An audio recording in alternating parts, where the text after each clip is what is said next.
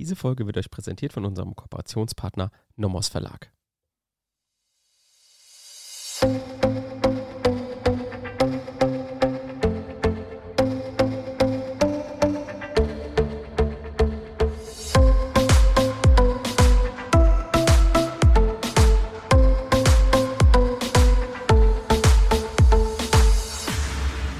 Willkommen zu einer neuen Folge Kurzerklärt. Heute sind wir wieder unterwegs im öffentlichen Recht, wie jeden Freitag. Inzwischen sind wir angekommen im Staatsorganisationsrecht und etwas genauer bei dem Bundesstaatsprinzip. Ne, wir hatten in der letzten Folge gesagt, wir schauen uns jetzt die ganzen Prinzipien mal an. Natürlich nicht so im Detail, wie es die ganzen riesigen Kommentare oder ähm, das Handbuch fürs Staatsrecht oder ähnliches das machen. Das können wir überhaupt nicht leisten. Wir wollen euch einfach nur einen kleinen Überblick verschaffen. Was ist das? Was müsst ihr da in der Klausur können? Und ähm, was ist vielleicht sonst noch irgendwie interessant zu wissen. Deswegen beziehen wir auch ab und zu mal ein bisschen Historie ein. Das gefällt dem einen ganz gut, dem anderen gefällt es wiederum nicht, wenn da so viel um äh, Entstehungsgeschichte und ähnliches rumgequatscht wird. Aber da müssen wir nochmal darauf hinweisen, dass Entstehungsgeschichte Teil der Auslegung ist. Und wer denkt, Entstehungsgeschichte sei für die Klausur nicht relevant, dem kann ich sagen, ja, dann wird es wahrscheinlich eine Klausur so um die vier Punkte. Weil wenn man mal auslegen muss, muss man den Hintergrund kennen, weil die Entstehungsgeschichte steht nirgends. Entstehungsgeschichte oder auch Sinn und Zweck ist meistens nur niedergelegt oder niedergeschrieben in der Bundestagsdrucksache oder die Entstehungsgeschichte von zum Beispiel jetzt im Bundesstaatsprinzip kennt man eben nur, wenn man sich das mal angeeignet hat, das Wissen. Und das muss man natürlich auch genauso wie Definition einfach drauf haben bei so bedeutenden Sachen, wie sei es jetzt Demokratieprinzip, Bundesstaatsprinzip oder ähnliches. Deswegen gebe ich euch nochmal den Tipp, auch wenn ihr denkt, jetzt geht es um Entstehungsgeschichte einer Norm eines bestimmten Gesetzes und denkt, das ist unwichtig, im Gegenteil. Es ist einerseits wichtig, weil ihr es für die Auslegung braucht, wenn es mal soweit ist. Und natürlich auch wichtig, dass ihr den Hintergrund eines Gesetzes versteht, weil so ja, kann man sich das einfach alles viel besser merken.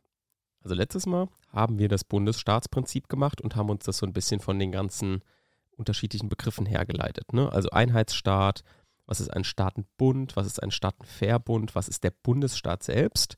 Und bevor wir jetzt mit der heutigen Folge richtig ähm, reinstarten, also mit dem Homogenitätsprinzip, werden wir uns nochmal kurz die Definition vor Augen führen, was ist denn ein Bundesstaat? Der Bundesstaat ist eine Staatsform zwischen einem Staatenbund und einem Einheitsstaat. Er bezeichnet eine Verbindung mehrerer Staaten zu einem Gesamtstaat in der Weise, dass in einer gesamtstaatlichen Verfassung die staatlichen Kompetenzen zwischen den Gliedstaaten und dem Gesamtstaat aufgeteilt werden, dass den Gliedstaaten durch besondere Organe und Verfahren gewisse Einfluss- und Mitbestimmungsmöglichkeiten im Gesamtstaat und dem Gesamtstaat bestimmte Einflussmöglichkeiten auf die Gliedstaaten zukommen. Das war also die Definition, die wir uns das letzte Mal schon erarbeitet hatten und haben dann so ein bisschen drumherum gequatscht. Ja, was ist äh, Staatenverbund? Das ist die zum Beispiel die EU, unterschiedlich zum Staatenbund, der jetzt eher irgendwie selten ist und den man nicht so wirklich greifen kann, weil man da kein gutes Beispiel für hat. Ja, Sage ich nochmal, Stichwort Afrikanische Union, hm, kennt man nicht. Wenn man es googelt, ist man auch nicht viel schlauer, weiß man jetzt nicht genau so, was das ist, kann man sich wenig drunter vorstellen. Doch wir in Deutschland haben eben einen Bundesstaat, also das Bundesstaatsprinzip, das in Artikel 20 Grundgesetz festgehalten ist und mit der Ewigkeitsgarantie aus Artikel 79 Absatz 3 auch verewigt ist.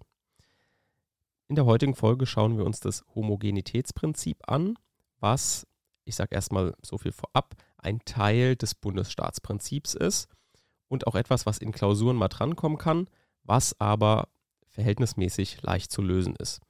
In Klausuren kommen eigentlich beim Bundesstaatsprinzip immer so zwei Konstellationen dran. Entweder es geht so um das Homogenitätsprinzip und um ein weiteres Prinzip, was wir uns in der nächsten Woche anschauen werden, also das ähm, Gebot bundestreuen Verhaltens. Das sind so, ist die eine Kategorie, also entweder diese zwei Prinzipien kommen in der Klausur dran, oder es geht halt, was auch Teil des Bundesstaatsprinzips ist, diese Verteilung. Wer ist für die Gesetzgebung zuständig, Bund, Länder, welches Recht bricht welches, welches Recht, also Artikel 31, Artikel 70, dann die äh, Aufteilung der Verwaltungskompetenzen, Artikel 83 Grundgesetz. Das ist dann dieser andere Teil. Und da werdet ihr mit dem Bundesstaatsprinzip gar nicht so viel arbeiten müssen, also mit dem klassischen Bundesstaatsprinzip, was ich äh, euch für Definition und Abgrenzung zum Staatenbund genannt habe, das werdet ihr da gar nicht so brauchen. Da geht es eher darum, dass ihr versteht, wie, die, wie der Bund zu den Ländern steht. wer jetzt die Verwaltungskompetenzen innehat, wer jetzt für die Gesetzgebung zuständig ist und sowas. Das werden wir uns dann natürlich auch in den nächsten Folgen anschauen. Also mit diesen zwei Konstellationen werdet ihr es sehr wahrscheinlich zu tun haben. Und aus der ersten Konstellation schauen wir uns jetzt heute das Homogenitätsprinzip an. Zuerst natürlich wie immer Gesetz lesen. Wo steht es drin? Artikel 28 Absatz 1 Satz 1 Grundgesetz. Da heißt es, die verfassungsmäßige Ordnung in den Ländern muss den Grundsätzen des republikanischen, demokratischen und sozialen Rechtsstaates im Sinne dieses Grundgesetzes entsprechen. Das heißt, das Homogenitätsprinzip erklärt die Staatsstrukturprinzipien des Artikel 20 Grundgesetz, also Republik, Demokratie, Rechtsstaat, Sozialstaat, auch in den einzelnen Ländern für anwendbar und unumstößlich, aber verlangt gleichzeitig keine Identität der Verfassungen. Das hatten wir auch in der letzten Folge gesagt. Die Landesverfassungen müssen mit der Bundesverfassung nicht identisch sein. Im Gegenteil, die Länder dürfen sogar in einigen Dingen sehr viel abweichen. Die haben relativ viel Spielraum. Aber halt gerade bei den Grundsätzen eben nicht. Denn diese Grundsätze, die ich gerade genannt habe, Demokratie, Rechtsstaat und so weiter, die müssen letztlich homogen zu der Verfassung des Bundes sein. Dazu hat das Bundesverfassungsgericht einmal gesagt, es muss nur ein gewisses Maß an Homogenität vorliegen. Und dieses gewisse Maß an Homogenität ist eben oder sind diese Staatsstrukturprinzipien. Das heißt, das Homogenitätsprinzip ist also nicht nur Teil oder entspringt nicht nur dem Gedanken des Bundesstaatsprinzips, sondern es zeigt zugleich die Grenzen der föderalen Struktur in Deutschland auf. Ne? Man kann hier grundsätzlich machen oder die Länder können hier grundsätzlich machen, was sie wollen, außer die Demokratie, den Rechtsstaat, den Sozialstaat und die Republik abzuschaffen. Aber ansonsten, feel free, kannst du machen, was du möchtest. Jetzt wollt ihr bestimmt auch wissen, na, okay, soweit habe ich das schon alles verstanden. Homogenitätsprinzip, so schwer ist es ja auch nicht. Ne, sagt ja schon das Wort, dass es irgendwie die Landesverfassung homogen zur Bundesverfassung sein muss. Aber wie kommt es jetzt in Klausuren dran? In Klausuren, die Konstellation, die beim Bundesstaatsprinzip drankommen, habe ich schon genannt. Aber wie könnte jetzt das Homogenitätsprinzip selbst abgefragt werden?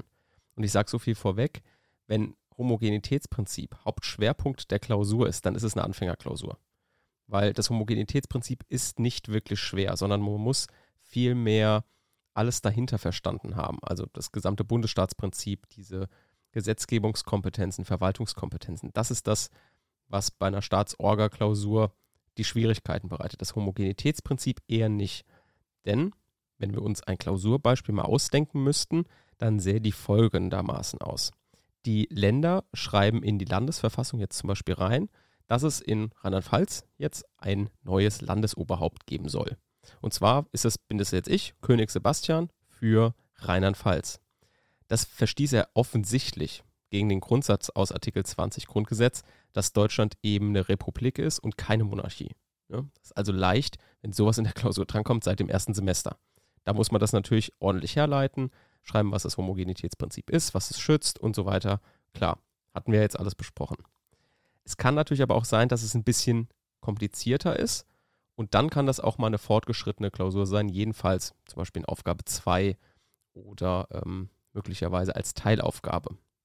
Da sind die Fälle dann nämlich nicht immer so eindeutig, sondern eher ein bisschen schwieriger oder ein bisschen kniffliger. Deswegen, weil dann hier vielleicht das Demokratieprinzip nicht in Gänze abgeschafft wird, sondern vielleicht möchte man das irgendwie heimlich machen oder irgendwie mittelbar, also so, dass es niemand merkt. Das heißt, nur kleine Dinge am Demokratieprinzip, da wird rumgeschraubt.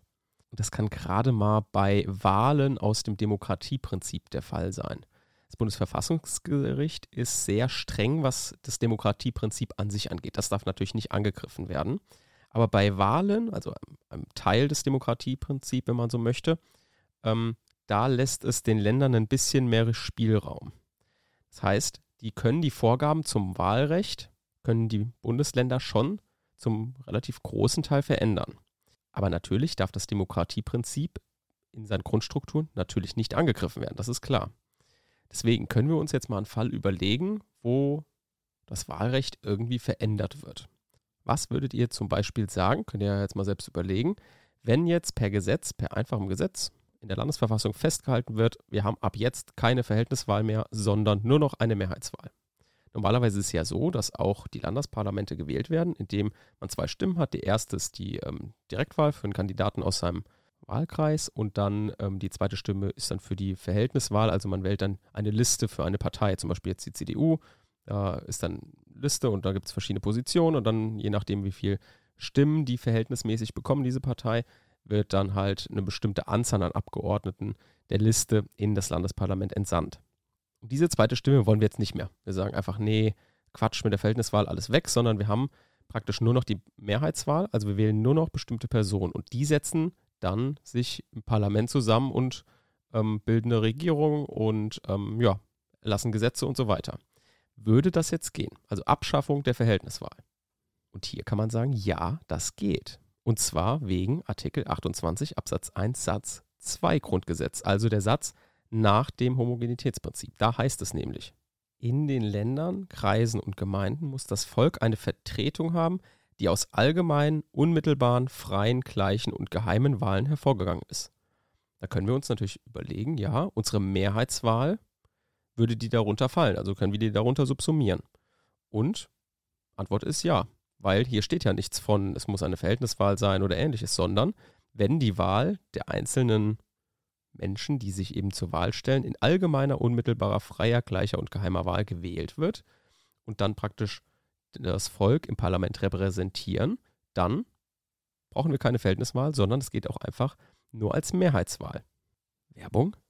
Auch heute haben wir eine Empfehlung für euch und zwar wieder von unserem Kooperationspartner Nomos Verlag. Das Buch habe ich euch schon, schon mal empfohlen. Das ist das Buch Allgemeines Staatsrecht von Walter Haller, Alfred Kölz und Thomas Gechter. Und zwar ist das ein Teil meines, meiner Recherche. Also das Buch benutze ich für die Recherche, wenn ich äh, eure Folgen vorbereite. Und zwar gibt es hier zum Beispiel auch eine, Ab, eine gute Abbildung zum Bundesstaatsprinzip, der dann praktisch nochmal ähm, den Bundesstaat vom Staatenbund und vom Einzelstaat abgrenzt. Und zwar ist das Randnummer 520, wer sich das nochmal anschauen will. Und Dort ist zum Beispiel auch die Definition her, die ich euch genannt habe, zum Bundesstaat selbst. Und dort gibt es noch sehr viel weitere Infos, gerade auch zur Entstehungsgeschichte, wer sich da noch ein bisschen informieren will. Dieses Buch ist besonders gut für Hausarbeiten, wie ich finde, weil es sehr, sehr viel Hintergrundwissen vermittelt und gerade auch mal vielleicht zu einem, ähm, bietet sich ja an beim Bundesstaatsprinzip, auch zu anderen Ländern Vergleich zieht. Also äh, hat auch eine Auflistung drin, was alles Einheitsstaaten sind, was sind alles Bundesstaaten, Frankreich, Italien, Niederlande und so weiter.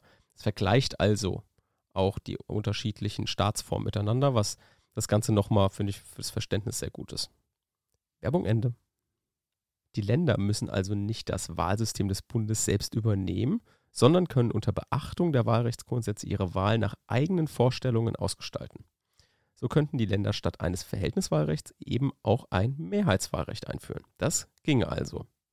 Was ebenfalls möglich wäre, aber das nur punktuell, wären Ergänzungen durch direkte Demokratie, also Abstimmungen. Das ist auch möglich. Es darf aber jetzt eben nicht das Repräsentativsystem abgeschafft werden. Ne? Das geht natürlich jetzt nicht. Aber punktuelle Einführungen von direkter Demokratie ist auf jeden Fall möglich. Das heißt, wir sehen in der Klausur kann es auch schon mal ein bisschen komplizierter werden, aber natürlich nicht ultra kompliziert. Also ihr seid da schon auf der sicheren Seite, wenn ihr einfach auch noch jetzt in diesem Fall den Satz 2 kennt und einfach immer dann argumentiert, ist jetzt, ähm, wird jetzt die, das Demokratieprinzip an sich angegriffen oder eben nicht. Da müsst ihr halt ein bisschen argumentieren. Aber letztlich seht ihr, das Homogenitätsprinzip ist jetzt nicht das dicke Ding im Examen, wo ihr äh, die riesigen Punkte macht. Ihr müsst vor allem beim, äh, beim Bundesstaatsprinzip und auch beim Homogenitätsprinzip die Hintergründe verstanden haben. Und deswegen ist es wichtig, die Entstehungsgeschichte zu kennen. Und ähm, ja, dann auch zu den Verwaltungskompetenzen und Gesetzgebungskompetenzen werden wir dann in den nächsten Folgen noch kommen. Da wird es dann zum Teil auch sehr kompliziert und da muss, das muss man einfach gut lernen und verstehen. Aber wie gesagt, mein letzter Satz dazu. Verständnis ist beim Staatsorganisationsrecht das Wichtigste, was es gibt. Es gibt nicht, nichts Wichtigeres, als es zu verstehen im Staatsorga. Denn auswendig lernen könnt ihr den ganzen Kram nicht. Dafür ist es viel zu viel Literatur. Ihr müsst einfach das System dahinter verstanden haben. Und das ist gerade in den ersten Semestern natürlich schwierig, aber für die Fortgeschrittenen sollte es auf jeden Fall möglich sein. Zum Abschluss noch eine Leseempfehlung von mir. Und zwar, wenn ihr den ganzen Kram da euch irgendwie richtig gut drauf schaffen wollt, ihr wollt die ganzen Leitentscheidungen haben, ihr wollt auch Literaturempfehlungen haben und zwar begrenzt auf die besten, dann lest euch den Aufsatz durch von Professor Dr. Andreas Voskuhl, also dem ehemaligen Präsident des Bundesverfassungsgerichts.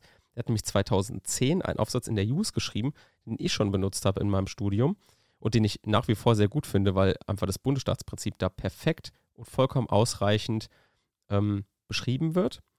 Und das ist ähm, der Aufsatz Use 2010 873. Lest euch den mal durch.